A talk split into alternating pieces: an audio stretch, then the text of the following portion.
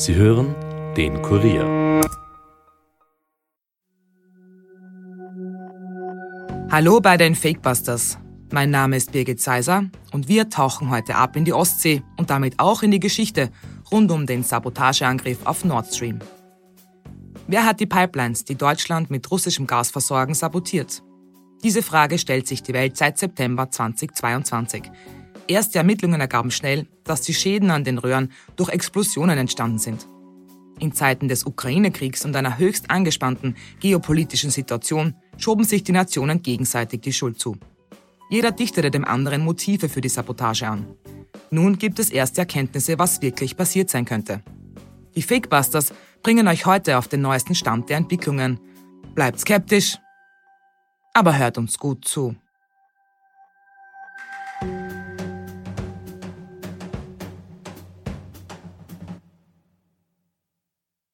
Sie ist ein Projekt, das bereits von Beginn an für reichlich Kritik und politische Diskussionen gesorgt hat. Die Pipeline Nord Stream 2, mit der billiges russisches Gas nach Deutschland transportiert werden sollte. Lecks an den Nord Stream Pipelines. In der Nacht zum 26. September 2022 hatten Explosionen die Nord Stream 1 und 2 zerrissen. Schnell war klar, ein Sabotageakt. 26. September 2022. Seit einem halben Jahr herrscht Krieg in der Ukraine als die Verantwortlichen der Nord Stream Pipeline plötzlich einen unerwarteten Druckverlust feststellen. Die Gasröhren am Grund der Ostsee versorgen Deutschland und auch andere europäische Länder mit russischem Erdgas aus Sibirien. Seismologen in Dänemark und Schweden stellen Erdbewegungen in der Region fest. Beben können aber schnell ausgeschlossen werden und es wird klar, dass es sich um einen Sabotageakt handeln muss. Die erste Explosion verursacht ein Leck in Strang A von Nord Stream 2, etwa 12 Seemeilen südöstlich der dänischen Insel Bornholm. Am selben Tag entstehen noch weitere Lecks. Zwei befinden sich in den Strängen von Nord Stream 1. Am 29. September kommt dann noch ein Leck vor der schwedischen Küste dazu. Sprengstoffreste beweisen später, dass Explosionen die Ursache für die Lecks sind. Berechnungen zufolge müssen Sprengsätze mit 500 Kilogramm TNT benutzt worden sein. Die NATO äußert sich offiziell wie folgt. Die Beschädigung der Pipelines Nord Stream 1 und Nord Stream 2 in den internationalen Gewässern der Ostsee ist sehr besorgniserregend. Alle gegenwärtig verfügbaren Informationen deuten darauf hin, dass sie das Resultat von absichtlichen, rücksichtslosen und unverantwortlichen Sabotageakten sind. Obwohl die Pipelines zum Zeitpunkt der Sabotage nicht in Betrieb sind, befindet sich Erdgas darin, das in großen Mengen austritt. Die Schäden entstanden in einer Tiefe von 70 bis 80 Metern, die Lecks sind bis zu 250 Meter lang. Der Bereich wird für die See- und Luftfahrt gesperrt, es bildet sich nämlich eine riesige Methanwolke.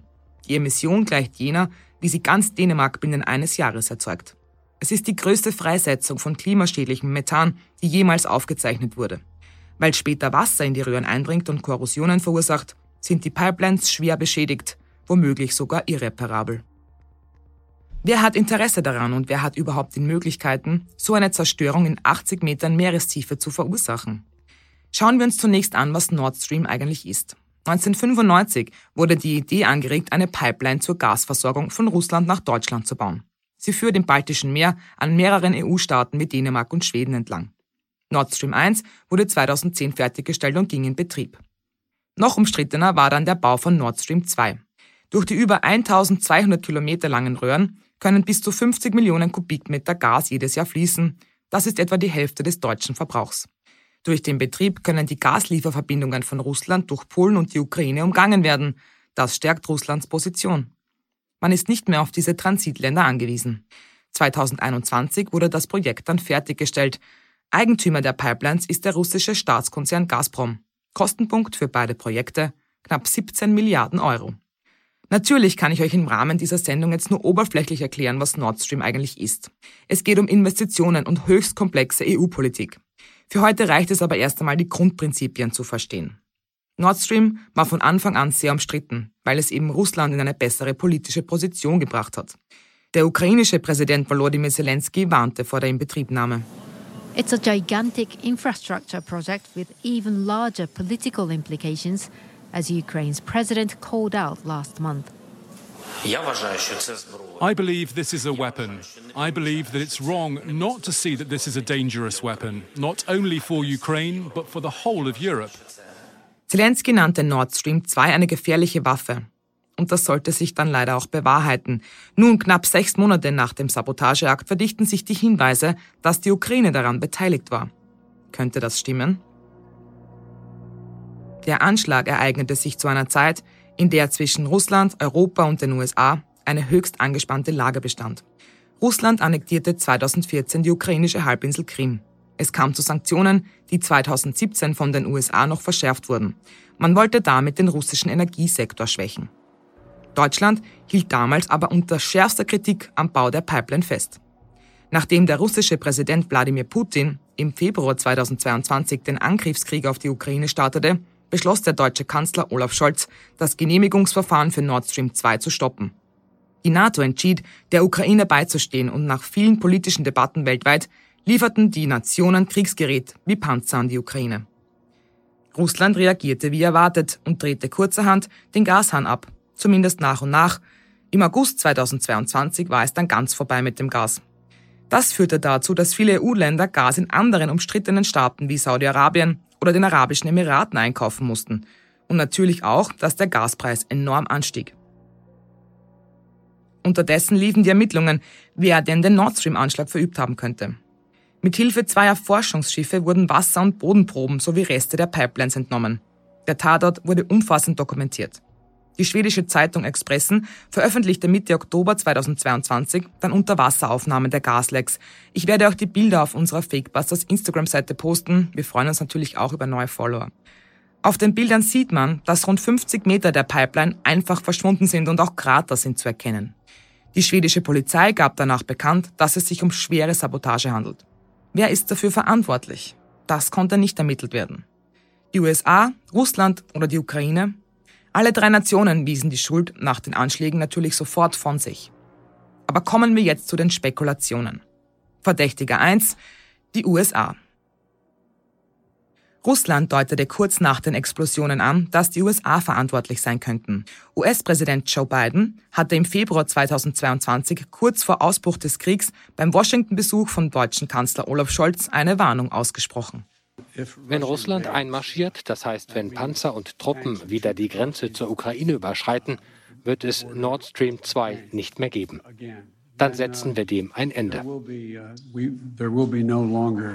Nord Stream 2. We, we will bring an end to it. Ja, das klingt nach einem Motiv. Untermauert wurde die Behauptung Russlands dann auch noch von dem bekannten US-Investigativreporter Seymour Hersh. Er sagte, US-Marinetaucher hätten die Sprengung durchgeführt. Schon im Juni 2021 hätten sie in einer vom Weißen Haus angeordneten Operation Sprengsätze an den Gaspipelines angebracht. Mit Hilfe Norwegens seien sie dann im September gesprengt worden. Der 85-jährige Hirsch berief sich aber nur auf eine Quelle und kein großes Medium veröffentlichte den Bericht. Vorerst. Weil er nämlich dann doch für sehr viel Aufsehen sorgte, musste sogar ein Sprecher der CIA reagieren. Der dementierte den Bericht. Auch der russische Präsident Wladimir Putin heizte in seiner Propagandarede die Gerüchte um eine US-Täterschaft weiter an. Die Sanktionen waren den USA nicht genug. Sie haben Sabotage verübt. Es ist schwer zu glauben, aber es ist Fakt, dass sie die Pipelines gesprengt haben. Sie beginnen damit, die paneuropäische Infrastruktur zu zerstören. Denn wer profitiert davon? Die USA profitieren. Und die Elite Europas weiß das, aber sieht zu. Dass Putin den USA die Schuld gibt, war zu erwarten. Aber bringt es ihm in der derzeitigen Situation nicht genau das, was er möchte? Den Hass der russischen Bevölkerung auf den Westen weiter anheizen? Verdächtiger 2. Russland. Im ersten Moment würde man sagen, es ist absurd, dass Russland das eigene Milliardenprojekt, das ihm Gelder garantiert, sabotieren würde. Aber das stimmt nicht. Abgesehen von Propaganda und weiterer Hetze gegen den Westen könnte es auch eine Machtdemonstration darstellen. Kurz nach den Anschlägen äußerte sich Russland-Experte Gerhard Manngott zu diesem Thema in mehreren Medien in Österreich und Deutschland, wie hier in einem Interview mit Welt. Nun, die Mutmaßung, dass Russland hinter diesem Sabotageakt steht, ist sicherlich sehr, sehr wahrscheinlich. Russland verfügt über die technischen Möglichkeiten, solche Detonationen herbeizuführen. Und diese Explosionen könnten ein Signal sein an Europa, dass Russland im Ernstfall auch bereit ist, kritische Infrastruktur der EU anzugreifen. Also Gasleitungsverbindungen etwa aus Norwegen äh, nach Westeuropa, auch nach Deutschland Und äh, das äh, soll wiederum Druck ausüben auf westliche Regierungen in der Ukraine-Frage bei Waffenlieferungen doch etwas zurückhaltender, etwas zögerlicher zu sein. Also das ist die wahrscheinlichste Erklärung für diese Explosionen, wenn es dafür auch noch keine Beweise gibt. Es gibt natürlich eine Restmöglichkeit, dass es auch Kräfte gewesen sein können, die absolut verhindern wollen, dass NS1 und NS2, also diese beiden Röhren, tatsächlich wieder in Betrieb gehen könnten in absehbarer Zeit. Dann nämlich, wenn Deutschland eben sich bemühen würde, angesichts einer Energieversorgungskrise in Deutschland doch wieder russisches Gas über Nord Stream 1 zu beziehen. Da kämen einige Staaten in Frage. Aber das ist eher unwahrscheinlich. Aber man kann es beim jetzigen Informationsstand nicht gänzlich ausschließen, auch wenn die russische Täterschaft die wahrscheinlichste ist. Der Russland-Experte hält einen Inside-Job also für wahrscheinlich. Und so kommen wir jetzt zum dritten Hauptverdächtigen, der Ukraine. Sie wurde vor allem in den letzten Tagen schwer belastet. Laut einem aktuellen Bericht der New York Times soll eine pro-ukrainische Gruppe für die Sprengung verantwortlich sein. Deutsche und US-amerikanische Ermittler führte die Spur zu einer Yacht, die von einer Firma mit Sitz in Polen angemietet worden sein soll. Die Besitzer seien aber zwei Ukrainer. Ein Team aus einem Kapitän, zwei Tauchern, zwei Tauchassistenten und einer Ärztin sollen demnach den Sprengstoff zu den Pipelines gebracht haben. Sie hätten bei der Auktion offenbar gefälschte Pässe verwendet, weshalb ihre Staatsbürgerschaft nicht geklärt ist. Von außen betrachtet hätte die Ukraine das stärkste Motiv. Seit Jahren sprach man sich gegen den Bau der Pipelines aus, weil die Ukraine dann nicht mal als Transitland gebraucht wurde. Die ukrainische Regierung dementierte die Vorwürfe diese Woche sofort. Und jetzt wird's kompliziert. Auch Russland und die USA sagen, dass Zelensky nichts damit zu tun hat. Wie kann das sein? Nun ja, Russland behauptet, dass die USA den Verdacht nur von sich selbst ablenken wollen. Das erklärte die russische Botschaft in den Vereinigten Staaten auf der Nachrichtenplattform Telegram. Es ist einfach ein Mittel, um den Verdacht von denjenigen in offiziellen Regierungspositionen, die die Angriffe in der Ostsee angeordnet und koordiniert haben, auf irgendwelche abstrakten Personen zu lenken. Wir können und wollen nicht an die Unparteilichkeit der Schlussfolgerungen der US-Geheimdienste glauben. Die USA wiederum wollen die Beteiligung der ukrainischen Regierung ausschließen, weil das zu einem verheerenden Knalleffekt im Krieg führen könnte. Wie sollte man Waffenlieferungen an die Ukraine, die übrigens auch aus Deutschland kamen, weiter legitimieren, wenn die ukrainische Regierung einen Anschlag auf die Energieversorgung Europas verübt. Bevor wir uns die Lage jetzt von Experten einschätzen lassen, kommen wir noch zum Anschlag selbst. Recherchen der ARD ergaben, dass der Anschlag offenbar in Deutschland startete. Drei Wochen vor dem Sabotageakt sollen sich die Täter in Rostock an Bord einer gemieteten Yacht begeben haben. Einen Tag später stach man in die Ostsee in Richtung der Pipelines. Nach den Anschlägen wurde die Yacht dann in Bornholm, der dänischen Insel direkt neben dem Tatort, zurückgegeben. Im Boot seien in der Kombüse Sprengstoffspuren sichergestellt worden. Fest steht, dass Profis am Werk waren. In der Ostsee 500 Kilogramm TNT-Bomben zu platzieren, ist nämlich alles andere als einfach. Uns hat dazu einer unserer Fakebusters-Hörer erreicht. Er selbst ist erfahrener Taucher, auch in der Ostsee, und sein Vater war Taucher bei der Bundeswehr. Kai hat uns gesagt, dass er und sein Vater von Anfang an Zweifel an der Geschichte rund um die Taucher hatten so ein Tauchgang, der ist nicht ohne. Ja, wir fangen mal an. Die Ostsee ist nicht der Osjacher See oder der Wörthersee, sondern es ist ein Binnenmeer. Es ist ein richtiges Meer. Und ein Meer, äh, und besonders ein Binnenmeer, ist einfach so unvorhersehbar, so unberechenbar. Ja, das muss man wirklich als erstes mal sagen. Weil irgendwie habe ich das Gefühl, alle, die drüber schreiben, stellen sich so, na ja, so ein bisschen schnorcheln im äh, äh, äh, ganz blauen Meer mit ein paar bunten Fischen drumherum. Das ist überhaupt nicht so. Das, was, was hier jetzt passiert ist, ähm, wie gesagt, es ist, es ist unglaublich, es sind alles Räuberpistolen, die einem erzählt werden. Äh, äh, vier Leute sollen, ist ja hier jetzt gerade aktuell, vier Leute sollen angeblich, also vier Taucher, wobei zwei Assistenztaucher sind, was auch immer Assistenztaucher sein sollen. Ich kenne das den Begriff nicht. Äh, äh, sollen da quasi zwei riesen Pipelines gesprengt haben. Ja, so und jetzt, ich bin es tatsächlich mal so durchgegangen und habe gesagt, so, okay, wie muss man es machen? Bin ich auch mit meinem Vater durchgegangen. Wie gesagt, er ist 73, ja, also äh, schon, schon, schon eine Weile her, dass er aktiv war, aber selbst die haben sowas trainiert. Und der hat gesagt, nee, du musst ja erstmal diese 500 Kilo Sprengstoff darunter kriegen. Das heißt, da kannst du nicht irgendwie 500 Kilo äh, mal versenken, weil das findest du nie wieder. Ja, das findet man einfach nie wieder. Äh, an einem Seil runterlassen, also 70 Meter Seil, gibt zwar, aber auch schwierig. Und das von einer gescharterten Yacht, die nicht dazu ausgebildet ist, die, die nicht dafür vorgesehen ist, geht schon nicht.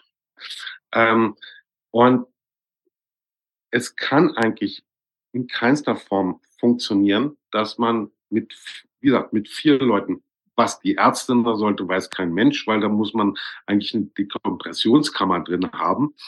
Ja, äh, weil egal wie, wie fehlerhaft man taucht, es geht immer darum, du kommst zu schnell, die Lungen platzen dir. Also sprich, eine Ärztin ist eigentlich quasi nur auf einem Boot da, um dir dann den Totenschein auszustellen. Was anderes kann die nicht tun. Ja, mhm. die kann ihnen nicht Spritze geben und sonst irgendwas, sondern einfach nur so, ah, okay, gut, der Typ ist tot. Ja, nicht nur Kai, auch Experten äußerten sich zu der Geschichte und sehen sie kritisch. Um so tief tauchen zu können, braucht man ein spezielles Gas-Luft-Gemisch, das man nicht in jedem Tauchergeschäft kaufen kann. Und wie Kai auch schon gesagt hat, ist es nicht so einfach, 500 Kilogramm TNT auf den Meeresgrund zu transportieren und sie dann auch noch zu finden. Strömungen und schlechte Sicht machen das schwierig. Die Operation ist lebensgefährlich. Außerdem stellt sich die Frage, wieso ist in diesem gut überwachten Seegebiet niemandem aufgefallen, dass ein Schiff mit mehreren hundert Kilo TNT geladen ist? Wie kommt man überhaupt an diese Menge Sprengstoff? All diese Fragen deuten darauf hin, dass vielleicht wirklich echte Profis, also Militärtaucher am Werk waren. Oder wurden die Spuren zur Yacht absichtlich gelegt? Wie kommt der Sprengstoff in die Schiffsküche? Es gibt Spekulationen, dass es sich um eine False Flag Operation handeln könnte. Die wahren Drahtzieher könnten die Spur absichtlich in die Ukraine gelegt haben.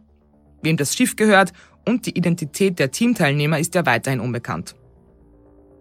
Und jetzt gleich vorab. Wir werden heute nicht klären können, wer hinter den Anschlägen steckt sonst wären wir ja besser wie jeder internationale Geheimdienst. Mein Kollege Armin Arbeiter hat aber gemeinsam mit Johannes Ahrens aus unserer Außenpolitikredaktion über die Möglichkeiten diskutiert. Servus Johannes. Hi Armin. Johannes, die neuesten Ermittlungen, zumindest von diesem Recherche-Kollektiv, haben ergeben, dass Ukrainer die Anschläge auf Nord Stream verübt haben könnten. Wie bewertest du das? Ja, Ukrainer, also vor allem sind das ja laut diesen Ermittlungen zumindest ukrainische Privatpersonen. Also es ist eine Yacht einer in Polen angemeldeten Firma, die aber von ukrainischen Geschäftsleuten wohl betrieben wird, in der Nähe des Tatorts gesichtet worden. Das sagen eben Geheimdienstberichte aus den USA, interne Dokumente. Wie verlässlich das jetzt ist oder diese Aussagen jetzt ist, das kann ich schwer beurteilen. Das Einzige, was schon mal stark dagegen spricht, ist, dass nicht mal das offizielle Russland stark auf diese Berichte aufgesprungen ist. Also mhm. der Kreml-Sprecher Dmitri Petkov hat selbst am nächsten Tag gesagt, wir glauben erstmal gar nichts, was irgendwelche Insider aus den USA berichten, weil seiner Meinung nach die USA dahinter stecken. Also nicht einmal Russland springt auf den Zug auf und behauptet, dass die Ukraine dahinter steckt. Das lässt zumindest vermuten, dass selbst Russland diese Version für zu unglaubwürdig hält. Jetzt hat ja Seymour Hirsch vor ein paar Wochen äh, gesagt, er habe Beweise dafür, hat das zwar nicht vorgelegt, aber er habe äh, Beweise dafür, dass die USA selbst diesen Anschlag durchgeführt hätten. Wie ist da dein Wissensstand, dein Kenntnisstand? Genau, also das ist ein Blogartikel von Seymour Hirsch, der ja äh, Pulitzer-Preisträger ist und in der Vergangenheit schon für einige seiner Aufdeckungen belächelt wurde, die stets die US-Regierung in Verruf gebracht haben. Bei diesem Artikel ist es aber doch so, dass der gesamte Text sich auf eine einzige Quelle beruft, mhm. die angeblich in das ganze Vorgehen involviert gewesen ist, aber diese Quelle ist eben anonym und Hirsch gibt auch keine weiteren Informationen darüber bekannt und sagt einfach, hier ist der Artikel, Journalisten können ihn glauben oder nicht. Das hat er auch auf Kurieranfrage so bestätigt. Ja, dieser Artikel besagt eben, dass das schon lange geplant wurde und zwar von den USA und Norwegen gemeinsam und dass man sich schon vorab darauf geeinigt hätte, diese Pipelines zu sprengen im Zuge einer NATO-Übung. Also da sind ohnehin viele Kriegsschiffe vor Ort und währenddessen unbemerkt vom Rest der Übungstruppen sollen dann unter norwegischer Aufsicht eben US-Taucher mit U-Booten diese Pipelines gesprengt haben. So ist der Vorwurf. Okay, dann gehen wir mal ein bisschen zurück in der Sache und stellen uns die wichtige Frage, cui bono? Also was hätten die Anschläge jetzt tatsächlich zum damaligen Zeitpunkt, das war doch im Herbst, tatsächlich gebracht? Wem hätte es was gebracht? Und schadet es nicht dem Bündnis mit der NATO bzw. Deutschland massiv wenn es tatsächlich die Ukraine daran beteiligt gewesen wäre, gehen wir auf das nochmal ganz kurz ein, die USA oder Russland. Genau, also bei der Ukraine kann man schon mal ganz klar sagen, natürlich wäre das es wäre in dem Sinne im Interesse der Ukraine, weil ja auch der ukrainische Präsident Volodymyr Zelensky regelmäßig darauf hingewiesen hat, dass Gasimporte aus Russland von den europäischen Verbündeten ja nichts anderes tun, als diesen russischen Krieg, diese russische Invasion mitzufinanzieren. Mhm. Trotzdem gab es zu der Zeit noch äh, einiges an Gas, was importiert worden ist. Also das ist natürlich etwas, was dafür sprechen würde, aber auch ich glaube, es wäre natürlich wahnsinnig riskant, wenn die offizielle Ukraine, also die ukrainische Regierung, irgendwie dahinter stecken würde, dass diese Pipelines gesprengt werden würden, weil dann würden sie ja, das wäre ein Angriff auf die europäische Energieinfrastruktur. Ja noch dazu auf NATO-Gebiet. Also das halte ich schon für ein zu großes Risiko, als dass man das durchziehen würde. Aber jedenfalls ist ja gar nicht von der offiziellen Ukraine die Rede, sondern eben von mhm. ukrainischen Privatpersonen, wer weiß wie wohlhabend, wie einflussreich, die da eben dahinter stecken sollen. Und das wäre dann zumindest dahingehend plausibler, dass man einfach Geldströme an Russland verhindern wollen mhm. würde damit. Wir können es jetzt so nach und nach durchgehen, dann sprechen wir über also was dafür sprechen würde, dass zum Beispiel die USA dahinter stecken, wie ja Seymour Hersh in seinem Artikel behauptet. Da ist vor allem ausschlaggebend, und das hat in den sozialen Medien und auch vor allem in russischen Medien massiv Widerhall gefunden, dass vor der russischen Invasion in der Ukraine äh, Olaf Scholz, der deutsche Bundeskanzler, kurz nach seiner Wahl in den USA zu Besuch bei Joe Biden war. Und dort hat Joe Biden auf die Frage einer Journalistin geantwortet, was er denn tun wolle, um zu verhindern, dass die zweite Gaspipeline Nord Stream 2 eben aktiviert wird, hat er gemeint, wir werden Nord Stream 2 ein Ende bereiten, so oder so, also one mhm. way or another.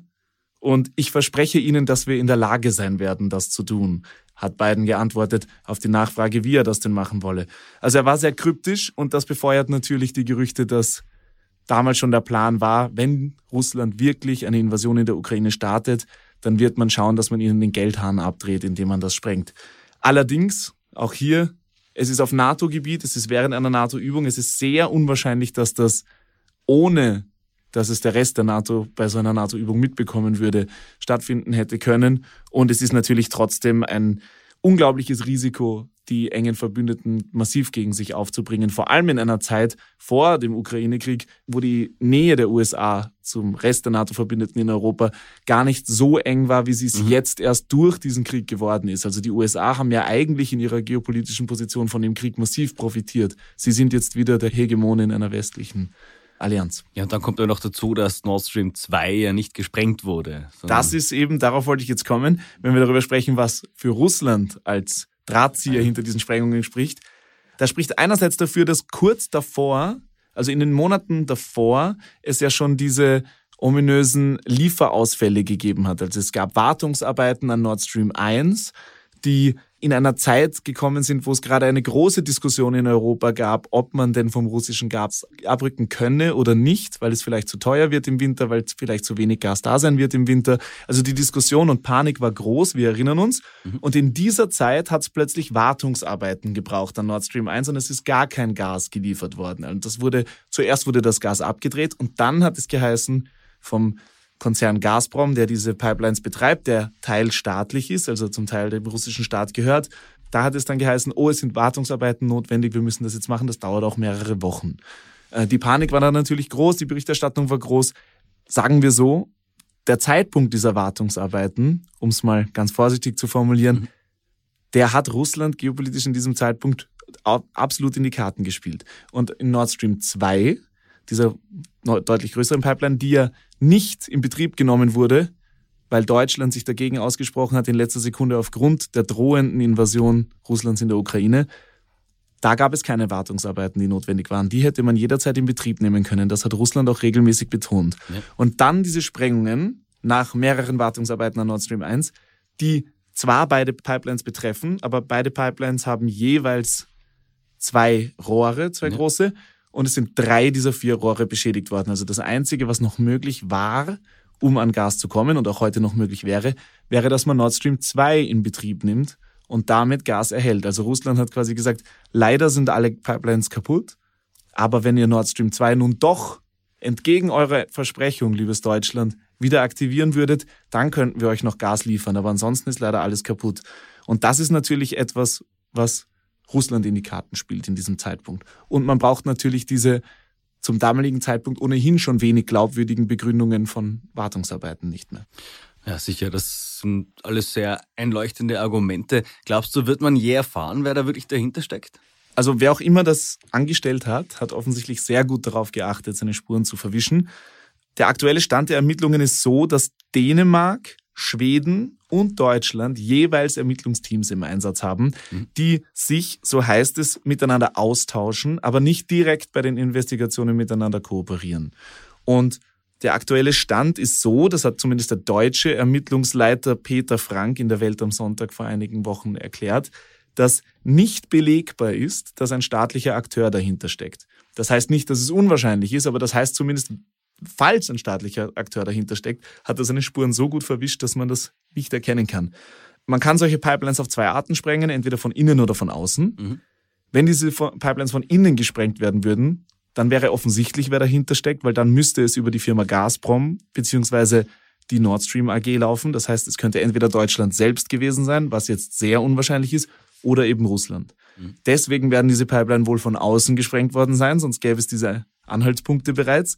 Und das kann eben eigentlich im Grunde nur mit hochmoderner Ausrüstung passiert sein, mit Marinetauchern, vor allem aber mit U-Booten, mhm. möglicherweise ferngesteuerten Unterwasserdrohnen, was in Wahrheit nur entweder auf wahnsinnig wohlhabende Privatleute zutrifft, aber unwahrscheinlicher ist und wahrscheinlicher auf staatliche Akteure.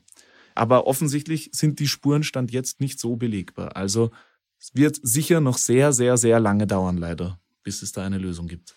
Danke, lieber Johannes, für deine Expertise. Ich freue mich oder ich würde mich freuen, dich wieder mal bei Fakebusters begrüßen zu dürfen. Jederzeit gerne. Wir fassen noch einmal zusammen. Immer neue Details lassen hoffen, dass das Rätsel um die Nord Stream-Sabotage bald geklärt sein könnte. Tatsächlich machen die neuen Erkenntnisse die ganze Geschichte aber nur noch komplizierter. Sowohl die USA als auch die Ukraine und Russland hätten starke Motive und könnten verantwortlich sein. Ob aber jemals wirklich abgeklärt wird, wer hinter den Anschlägen steckt, ist fraglich. Wir werden an der Geschichte dranbleiben und euch updaten, wenn es wieder Neuigkeiten gibt. Und jetzt vielen Dank, dass ihr heute wieder mit dabei wart. Schickt uns gerne eure Themenvorschläge auf fakebusters.kurier.at oder per Nachricht auf unserer Instagram-Seite. Und wie schon gesagt, wir freuen uns natürlich über neue Follower. Wir hören uns wieder in zwei Wochen. Bis dann, bleibt skeptisch, aber hört uns gut zu. Das war's für heute von den Fakebusters. Wenn ihr mehr Infos zu diesem Podcast braucht, findet ihr sie unter www.kurier.at slash fakebusters. Wenn euch der Podcast gefällt, abonniert uns doch und hinterlasst uns eine Bewertung in eurer Podcast-App. Fakebusters ist ein Podcast des Kurier. Moderation von mir, Birgit Zeiser, Schnitt Aaron Olsacher, Produzent Elias Nadmesnik. Weitere Podcasts findet ihr auch unter www.kurier.at slash podcasts.